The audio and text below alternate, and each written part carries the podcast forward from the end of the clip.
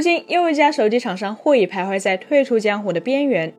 日前有消息显示，海信手机天猫旗舰店已停运，相关页面则显示店铺终止经营公告。本店铺拟于二零二三年六月七号自主终止经营。作为如今十分重要的线上销售渠道，天猫无疑是各大手机厂商的重要阵地之一。通常情况下是不太可能主动停运的，所以这也意味着海信手机或许已经距离消失在大众视野几乎只有一步之遥。墨水屏手机这个概念终究也没能让海信手机熬过智能手机行业的这个冬天。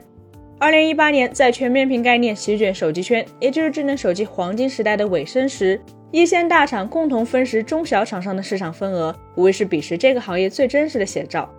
面对供应链更强大、技术实力更雄厚、资金更充足的大厂，中小厂商已然是被全方位碾压，因此寻求细分市场，躲进小楼成一统，管他冬夏与春秋。也就成为了不甘退出这个圈子的海信手机的策略。在手机行业作为小厂的海信，选择从号称国里的 Yota 手中接过了墨水屏手机的旗帜，并陆续推出过诸如 A6L、A5 Pro CC、A7 CC 等一大批以墨水屏为卖点的机型。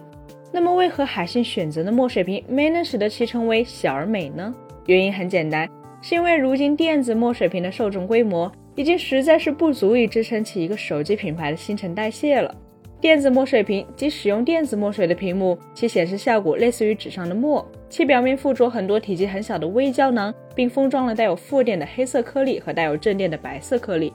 是通过改变电荷，使得不同颜色的颗粒有序排列，从而呈现出黑白分明的可视化效果。墨水屏的核心卖点自然就是更为出色的阅读体验。电子墨水屏发光靠的是慢反射外界的光，液晶屏靠的则是 LED 背光。从光谱来看，自然光的蓝光能量远低于 LED，而蓝光则正是伤眼的罪魁祸首。再加上电子墨水屏不需要依靠电流来维持，其显示画面是稳定的，也不会有频闪，因此就完美规避了 OLED 屏幕的缺陷。所以，模拟纸质书的阅读体验且不伤眼，就是电子墨水屏的关键性优势。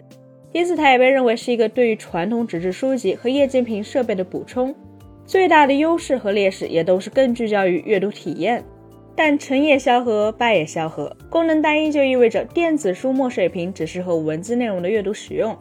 即使是海信 A7CC 等新品配备的是彩色墨水屏，但是无论在色域、色深还是色准上，都与主流智能手机的 OLED 或 LCD 屏幕不可同日而语。再加上墨水屏机型由于屏幕的限制，天然就不契合影像、游戏这两大智能手机的重要使用场景。简而言之，也就是墨水屏手机的目标受众其实非常清晰，那就是阅读爱好者，以满足他们看书、看文件、看图纸的需求，并且只用一台手机就可以实现兼顾阅读和日常生活，而无需额外购买单独的电子书阅读器。但不同于 Yuta，海信选择走性价比路线，而非精致做工的高溢价方向。以海信方面在去年五月发布的机型 A9 为例，它采用的是一块具备三百 PPI 的六点一英寸单色墨水屏，并提供三十六级双色温调节的阅读灯，还支持 Hyperwear 显示引擎，搭载高通骁龙六六二主控，售价为一千七百九十九元起。但海信却没有想到，电子书阅读器这类产品的价格战会来得如此猛烈。在过去的两三年时间里，电子书阅读器的价格可谓是一路走低，如今只需要几百元就能买到一台同样配备墨水屏的这类产品。在这样的情况下，海信墨水屏机型的缺点也就被无限放大了，并且消费者们也发现，墨水屏占据了这类机型的一大部分物料成本，以至于抛开墨水屏后，海信这些手机的其他硬件配置水准比主流厂商的签约机都要逊色不少。而即使是有阅读需求的消费者，也会很快意识到，同样的预算用来购买电子书阅读器加常规智能手机会更有性价比。当然，产品力出现问题可能还不是关键。海信这类机型最核心的问题，或许是墨水屏的受众群体呈现出的是持续萎缩的状态。当年对于亚马逊的 Kindle，苹果创始人乔布斯就曾点评道：“这是款没有希望的产品，因为未来读书的人会越来越少。”必须要承认的是，如今读书的环境已经越来越好，拜互联网所赐，好书更是唾手可得。但消费者现在受到的诱惑和干扰也越来越多，再加上读书俨然不再是一个大家接受知识、增长见识的重要渠道。信息大爆炸的互联网扮演这一角色的效果显然更好，所以也意味着墨水屏手机的潜在用户增长极为缓慢。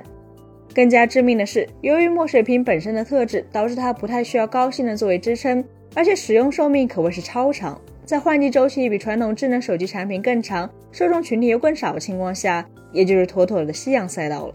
虽然如今只能说墨水屏手机或许是生错了时代。如果在功能机时代，这类机型或许会开辟一条新的赛道。但在当下智能手机时代，是游戏不好玩，还是短视频不够让人上瘾呢？本期节目就到这里了，更多精彩的可以关注我们三叶生活的官网或全民大同账号查询更多信息。咱们下期再见，拜拜。